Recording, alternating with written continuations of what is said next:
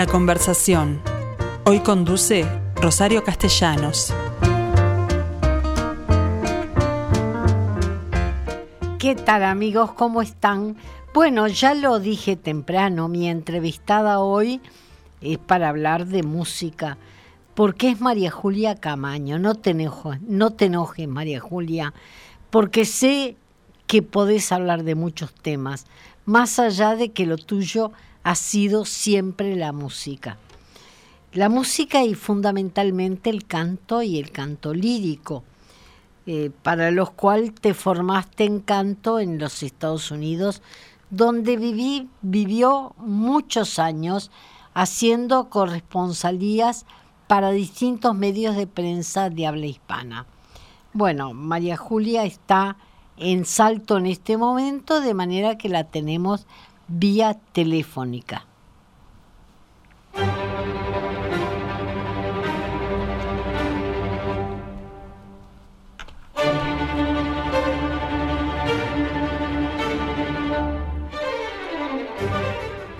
Bueno, este es el violín de Joshua Bell que habremos de, de, escuchar en la programación de ocho espectáculos que tiene previsto el Centro Cultural de Música, ya que ahora su presidenta es María Julia Camaño, quien fuera además ya entrevistada en esta radio por Fernando Medina en Oír con los Ojos.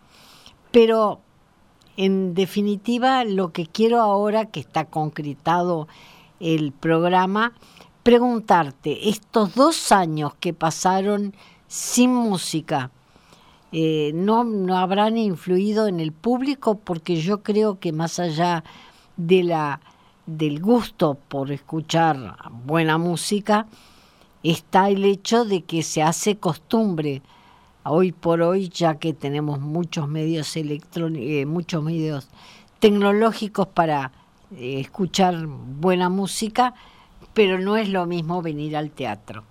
¿Qué tal, María Julia? ¿Cómo te va? Hola Rosario, ¿cómo estás? Yo muy bien. Bueno, contame un poco. ¿Qué opinas de lo que habrá de pasar eh, con estos ocho espectáculos previstos para esta temporada con el público que durante dos años estuvo en, eh, disfrutando del silencio o desde sus casas por televisión, en todo caso en forma virtual de los conciertos, ¿no? Sí, eh, yo creo que en, es, en estos dos años hicimos como una revaloración ¿no? de, de el espectáculo en vivo, de, del arte presencial, porque lo extrañamos terriblemente, ¿no? No podés comparar escuchar música en una plataforma digital a, a, la experiencia del teatro, a esa comunicación que se crea entre entre la audiencia y el escenario, esa, esa comunión que existe, esa, esa, esa felicidad, esa euforia que te crea cuando escuchas en vivo y todo eso te, te conmueve y te gusta, te gusta muchísimo, ¿no? Salís con una especie de euforia que no podés explicar. Lamentablemente, sabe, además, conscientes de que nunca pudimos cada uno de nosotros haberlo hecho mejor. Pero eh, además de eso, eh, digamos, hablo de la, de la costumbre de que tiene el público. Yo comparto ese criterio, pero en materia de costumbre, de, de ir al teatro a escucharlos, ¿qué pensás que eh, va a pasar? claro, no, no podemos ignorar alguna secuela de temor que mm. puede haber quedado. Además eso. ¿no? De, estar en un lugar cerrado, mm. este, con, con, otra gente, con mucha gente, eh, eso no lo podemos eh, obviar. Tampoco el hecho de que eh, tampoco podemos ignorar que el público de la música clásica tiene un alto porcentaje de personas que son mayores. Claro. Entonces también este, estos dos años eh, dejan su huella, ¿no? Eh, nosotros sentimos por parte de nuestros asociados, a quienes, con quienes hemos estado en contacto todo el tiempo, este, a través de, del mail chimp, eh, con, con recomendaciones, con con ideas para escuchar, para ver películas relacionadas con música, documentales, etcétera. Lo que nosotros notamos es un deseo ferviente de volver, de que volvamos a tener temporada. Bueno, creo eso te iba a decir, ¿no? Y de alguna forma también es notable el entusiasmo de la gente por recuperar ciertas costumbres que le fueron, bueno, muy muy lógicas en algún en algún momento, ¿no? Sí, este, yo creo que... Se llena todo. No, no lo vamos a saber totalmente hasta que lo experimentemos. Es un desafío grande para nosotros mm. volver, para todos, ¿no? Volver después de dos años de silencio, pero estamos encarándolo con la mayor dedicación, con el mayor entusiasmo. Además, este, felices de, de haber podido concretar una propuesta artística que realmente nos entusiasma. Hablemos de ello entonces porque más allá de los 50 años que están celebrando, eh, merece recordar que ustedes apuestan a una calidad eh, excepcional en, en esa materia. Sí, eh, 80 años, Rosario. Ah, 80, perdón. 80, 80, Sí, nosotros sí apostamos a, a, mucha calidad, a, a invertir en, en, los contenidos eh, artísticos de las temporadas este, lo más que podemos. Y bueno, el resultado este año, como tú decías, son son ocho presentaciones, siete de las cuatro, de las cuales son conciertos y una es una obra de teatro con la que em, abrimos la temporada, mm, que es la primera vez en la historia que el Centro Cultural de Música presenta una obra de teatro que lleva música en vivo, ¿no? Obviamente, alguna vinculación tenía que tener. Claro, no, y el personaje... Es una música. Se trata, claro, se trata de, de Clara Vick, también conocida como Clara Schumann, porque es la mm. esposa del compositor, eh, que es la musa de, Schumann y la musa de Brahms también.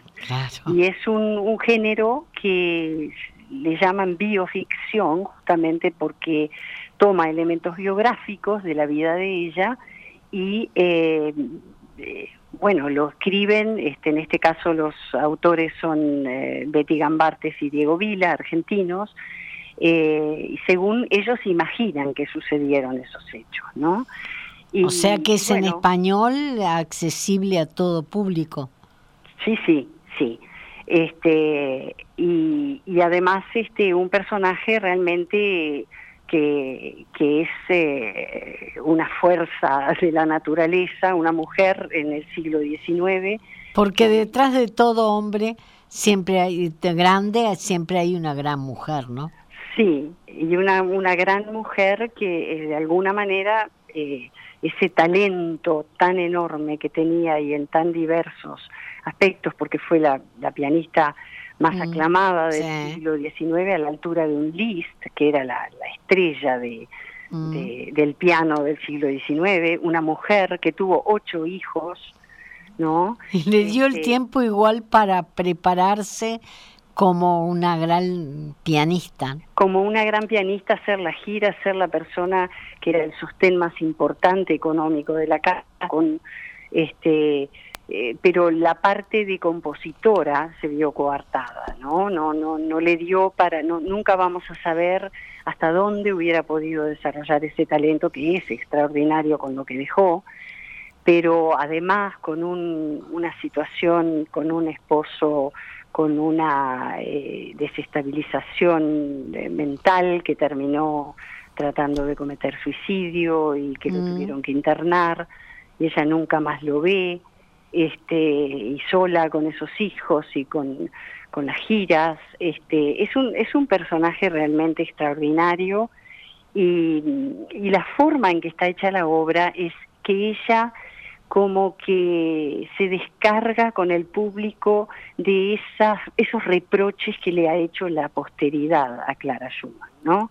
Que por qué no visitó a su marido cuando estaba internado, que por qué privilegió su carrera en lugar de un hijo enfermo, es decir, miles de cosas y todo eso va saliendo en ese monólogo este, con el piano de, de, Eduardo Delgado, que es un pianista argentino internacional, y el canto de, de Víctor Torres, este, en donde se, se toca allí la, y se canta la música de, de Robert Schumann, de Clara y de Johannes Brahms.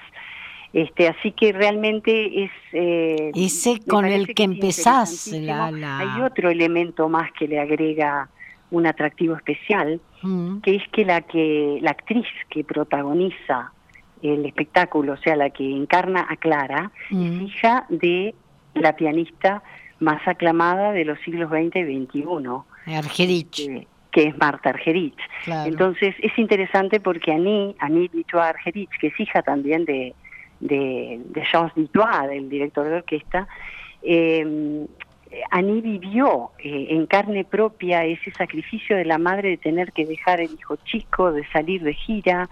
Bien, y además heredó el genio de sus padres, ¿no? Sí, sí, sí, es, es, una, es una chica con, con una preparación académica extraordinaria, pero que además ahora este, está incursionando eh, como actriz y hace muchísimo eh, el tipo de, de, recitado que llevan algunas obras y las hace con tocando su madre y su padre, por ejemplo. Este, pero es un atractivo más para, para este espectáculo con el que abrimos el día 7 de junio. Bien, en el Solís. En el Solís. Porque siete de estos espectáculos van en el Teatro Solís y uno de ellos que yo me, me, animé, a adelantar es el de St. Martin on the Fields, la orquesta que dirige y en la que actúa como solista Joshua Bell, Bell el famoso violinista, ¿no? Sí, sí. Ese es uno de los platos fuertes de la temporada.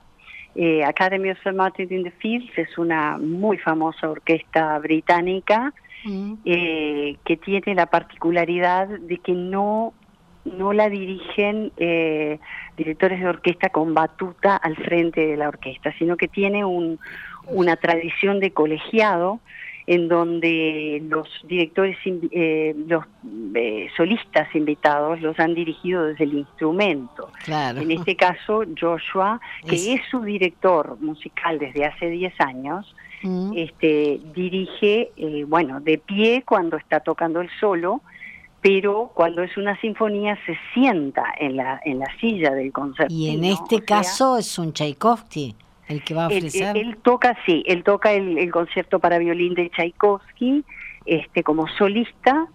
Y la sinfonía, nosotros habíamos anunciado la heroica, la número 3 de Beethoven, pero nos acaba de llegar que van a ser la número 7.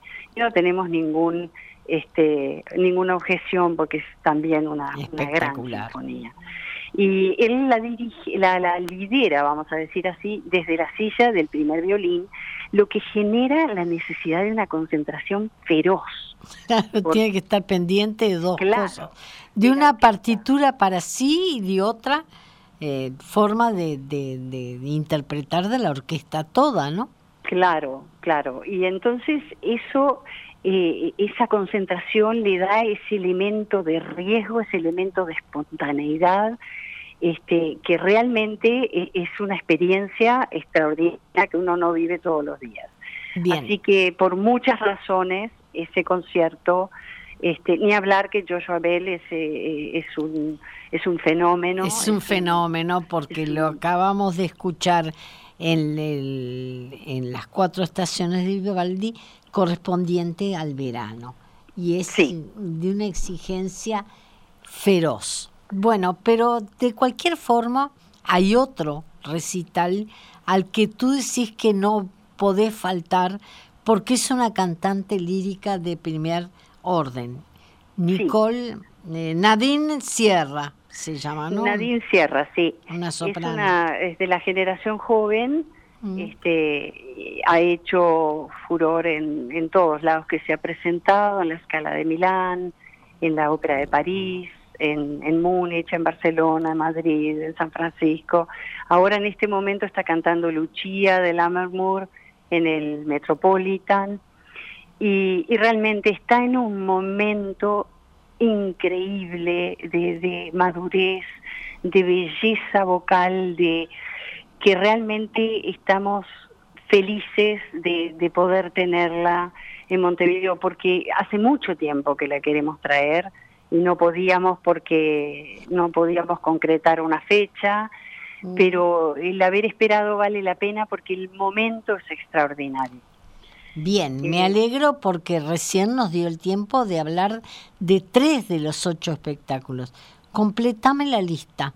Te completo la lista. Eh, la Orquesta Filarmónica Real de Lieja, que es una orquesta de gran porte, este, de casi un centenar de músicos, con, una, con dos obras de muchísima convocatoria. La quinta Sinfonía de Tchaikovsky y el primer concierto para piano y orquesta de Chopin, con eh, Lugansky, que es un pianista ruso este, muy, muy bueno y muy famoso por interpretaciones de Chopin. ¿Esa es la, la número, número 8, la última? Esa es la número 2, esa es la número 2, 28 ah, de junio. La número 3 es Nadine Sierra, la número 4 es eh, Joshua Bell, la número 5 es una orquesta especializada en barroco con instrumentos de época, que es la Orquesta Barroca de Venecia, ¿Y es orquesta eh, eh, con, todos los músicos o orquesta de cámara? Sí, es una orquesta de cámara, este, pero sí, son más o menos 20 instrumentistas haciendo mayormente obras de Vivaldi con mm. diferentes combinaciones para cuatro violines, para dos violonchelos, con los propios solistas de la orquesta, los propios integrantes de la orquesta que son verdaderos virtuosos, ¿no? Este, va a ser una fiesta realmente del barroco italiano. Esa es la quinta. Seis, me faltan tres. La sexta es eh, la orquesta alemana eh, de cámara de Bremen, que son unos 50 músicos, este, con un gran solista que se llama Christian Tetzlaff, eh, para hacer concierto para violín de Brahms. ¿no? Que es un es, de, corte sinfónico. Y después tiene una sinfonía temprana de Mozart encantadora, galante, este, que va a ser un, verdadero placer escucharla con la transparencia con que suena esta orquesta, con el refinamiento, con la frescura. Después tenés tres, seis, el séptimo es el Canadian Brass, que es un quinteto de metales este, que toca de todo, toca desde Renacimiento, toca Bach, toca obras clásicas, románticas, toca jazz, este, toca Broadway, toca Big Band, toca latino, Beatles y todo eh, con ese con esa excelencia porque son grandes instrumentistas con arreglos espectaculares. Y realmente muchísimo entretenimiento, muchísimo, muchísima espontaneidad y virtuosismo, pero siempre con un altísimo nivel musical. Eh, seguramente un concierto más para todo público. Es un concierto diferente, sí, pero la textura, la textura. La calidad es la misma, pero estamos hablando la calidad es, que los temas pueden ser más populares que los que los demás. Sí, pero los arreglos son espectaculares, mm. con un gran lucimiento y además la textura, la textura sonora que crean con estos instrumentos es increíble. Por ejemplo, tocan Bach que no lo puedes creer. Me imagino. Realmente. Eh, y cerramos con eh, Benjamin Grosvenor, que es un pianista galés esa fue mi confusión. Sabía que venía un, pianista extraordinario, ¿no? Es, es realmente extraordinario. Es un pianista eh, con una gran profundidad musical, una técnica, es decir, eh, es, parecería que las músicas a veces se te estuvieran revelando en las versiones de él, porque porque descubrís voces internas de las partituras, porque la, escritura pianística es riquísima, es para 10 dedos, ¿no? Y cuando tú tenés una técnica con independencia de dedos, que podés subrayar esas voces internas, la verdad es que es increíble cómo, cómo te parece nuevo lo que estás oyendo, como que lo estás oyendo por primera vez. Mm. Eh, y es un programa de muchísima exigencia. En este caso es una única, un único instrumento un único instrumento, pero de una gran riqueza, ¿no? Claro. en el caso de Nadine, de, sí, Nadine Sierra, es ella, pero... Y piano. Y piano, es decir, va, a ser arias. Va a ser canciones y va a ser arias. No, no nos ha pasado todavía el repertorio, mm. pero ella tiene un carisma extraordinario, ella tiene eh, una capacidad de encantar y en este pequeño, eh, eh, es decir, un, un concierto de pequeño porte. Bueno, pero pequeño y todo es aquel al que tú te referiste. Eh, pequeño en cuanto a que son dos personas claro, que no va, con orquesta, claro, pero pero con la potencia de esa voz extraordinaria. Que tú dijiste en algún momento que era el que no te podías perder pasara lo que pasara, ¿no? Bueno, claro, esa soy yo, ¿no? No te olvides que en estas cosas hay muchas cosas. Hay un subjetivismo. Pero yo amo el canto y yo no me la pierdo por nada del mundo. Mira, hay un, hay un recital que, que ella acaba de hacer con orquesta en la sala Gabo de París y que la tiene una de estas plataformas eh, por suscripción que es Medici TV. Mm. Es increíble, la gente se vuelve literalmente loca es decir, no la quieren dejar ir y, la reacción a cada una de sus áreas, de sus canciones, es, es una locura, porque realmente está en un momento espectacular. Así que, bueno, yo no me la voy a perder. No me voy a perder nada, Rosario, yo voy a ir a todo. Por supuesto. A sabiendas de lo que te gusta la música en general, supongo que más allá de esta elección, eh, que has tenido que hacer seguramente con muy buen asesoramiento, no te vas a perder nada. Pero me gustaría preguntarte, en las condiciones actuales del mundo en general, ¿es fácil conseguir artistas de primer nivel? Bueno, eh, porque pueden entrar al país sin problemas, pero mm, salir hay algunos que supongo que se la complican.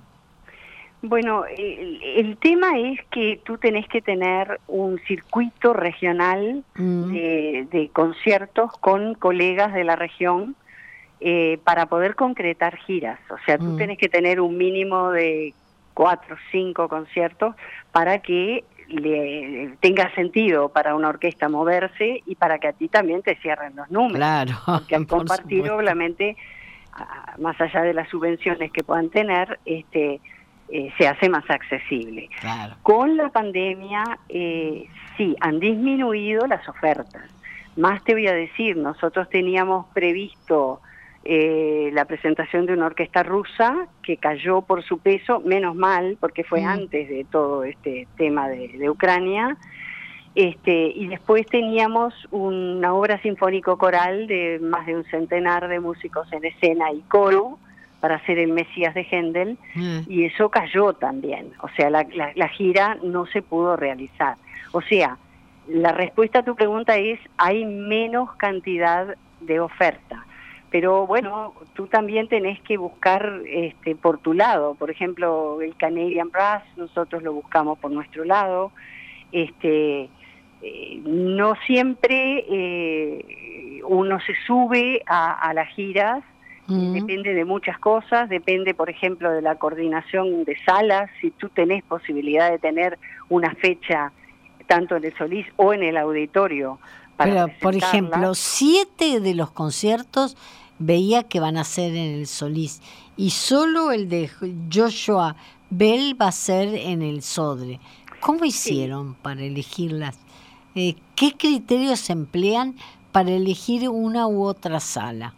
Bueno, eh, nosotros planteamos en el momento de, tener estas orquestas grandes como la de Rusia y demás, nosotros tratamos obviamente, de hacerlas en el, en el auditorio, Mm. pero no tenían disponibilidad de fechas. Es decir, cuando hay eh, espectáculos en donde se involucra un montaje, es muy difícil porque ya en el momento que empezás a montar la obra, el teatro ya se paraliza el escenario, Claro. ya no podés entrar. Entonces eh, se hacía muy difícil eh, el poder concretar algo en el auditorio. Eh, esta, esto de Joshua Bell venía desde hacía dos años atrás con esa fecha y por suerte la pudimos mantener.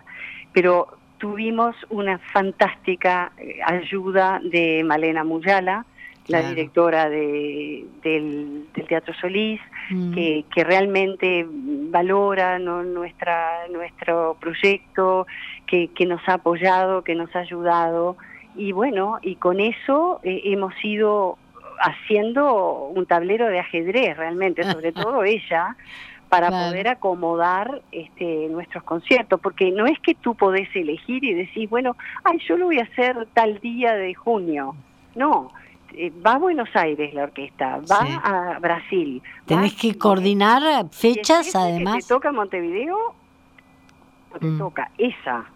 Claro. Entonces tenés que tener un gran apoyo de los teatros. Más que los teatros, no te olvides que hace dos años también que tienen suspensiones, que tienen proyectos pendientes, que tienen esta temporada que es nueva. Entonces se han y que se le han juntado una cantidad Claro.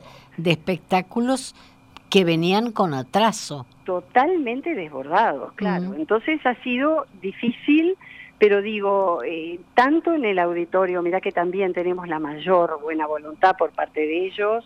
Claro, pero tienen cuerpos estables que deben estar Claro, eh, la, con la su de propia... ballet, claro. por ejemplo, este, que involucra eh, este, funciones, más. montajes, claro, las 10 funciones. El, el Solís también tiene este, ópera, que es Sí. en, en el mes de mayo, en el mes de agosto y en el mes de diciembre. Y Mm. bueno, eso te prácticamente tres semanas este, tú no podés entrar al escenario. Este, eso es complejo, pero eh, bueno, todos ponemos nuestro mayor esfuerzo y, y se va logrando. Este, pero hay cosas que sí, que se caen, Rosario. Hay cosas que no, no, no la podés cerrar porque Claro, porque no por- tenés dónde ya sea por fecha o por impedimentos de la propia Sí, institución, o porque ¿no? de repente eh, también hay cosas que las tenés que mirar y dejarlas pasar porque este O no los dejan salir del país, por ejemplo, o no los dejan salir de su país. No, eso no, no, lo no, en estas giras que, que tenemos planeadas no, no se ha planteado para nada. Hemos tenido muchísimas reuniones Zoom con, con los managers de la orquesta, con los managers de las, de, de las giras, Mm. para ver, viste, las, las, eh, las medidas sanitarias, si te Claro. piden PCR, si te piden ante- test antígeno, este, cuáles son las cuarentenas, es decir, a lo largo del tiempo hemos ido este, cambiando, digo, comunicándonos con todos los cambios que se han dado. Ahora, este, por eso nosotros quisimos empezar tarde la temporada. María empezando Julia, En junio, sí, para, para que nos diera un poco de espacio para saber este, qué iba a pasar, porque Claro. necesitamos un aforo completo nosotros. claro, ya lo tiene el SODI, Ya, y gracias a Dios, sí. el ya Solís. Bien, eh, te iba a preguntar, ¿son todos estrenos absolutos para nuestro público o alguna vez han- los han traído antes? Eh, Joshua Bell ha venido ya dos veces antes, eh, Mm. una vez, eh, las dos veces como recital. Este, esta es la primera vez que viene con orquesta. Con orquesta, y agotó entradas todas las veces. Mm, Este, después, Nadine Sierra vino cuando no era conocida al Festival de Salaverdi, mm, eh, a, a la escena vocal. mm. Eh, todavía no, bueno, por eso se la pudo traer, porque no, no había explotado su carrera. Al poco tiempo ya este, se volvió imposible de, tra- Claro. de, de repetir el plato. Y ahora, este, bueno, lo conseguimos después de, de muchísimos, muchísimas eh, cortejos de negociaciones, de, de tratar de convencerla, pero bueno, en fin, finalmente se logra. Y el otro que ya vino fue Benjamin Grosvenor, este que que hizo es el pianista años sí y que nos dejó a todos asombrados no realmente. Y entonces cuando supimos que volvía por la región bueno inmediatamente aprovecharon. el, el, interés de volverlos a traer. Claro. María Julia Camaño cómo haces para dirigir todo esto bueno ya está armado desde Salto bueno, este, no estoy dirigiendo esto desde Salto, vine ahora la Semana Santa. Este, pero estoy trabajando sí a full todos los días. Este, teléfono mediante, por ejemplo. Sí, este, teléfono mediante, Zoom, mails, este, muchísima cosa que se que se necesita hacer para ir mm. implementando toda la temporada además este, en, todas las diferentes áreas, ¿no? La comunicación, como es hoy en día, que necesitas estar constantemente comunicando cosas a una velocidad supersónica, este, creando los materiales, eh, en fin, estamos en contacto con todo. A mí no me cambia estar acá.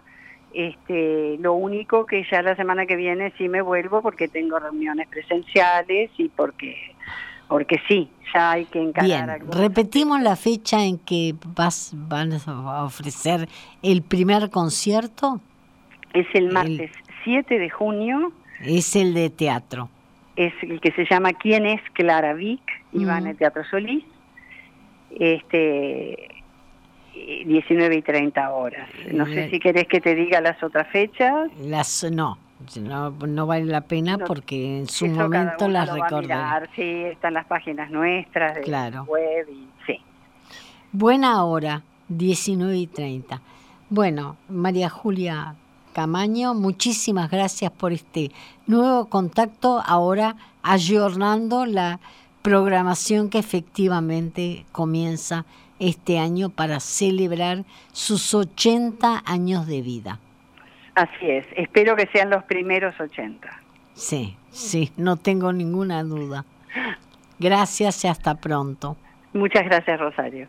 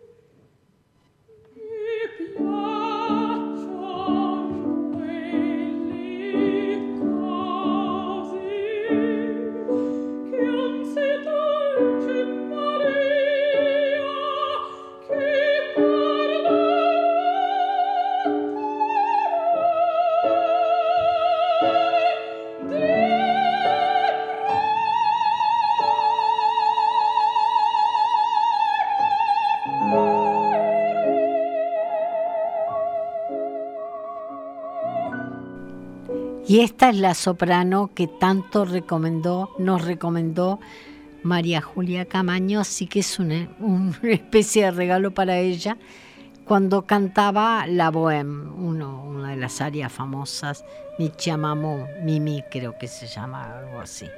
Bueno, esperemos que sea parte de su repertorio.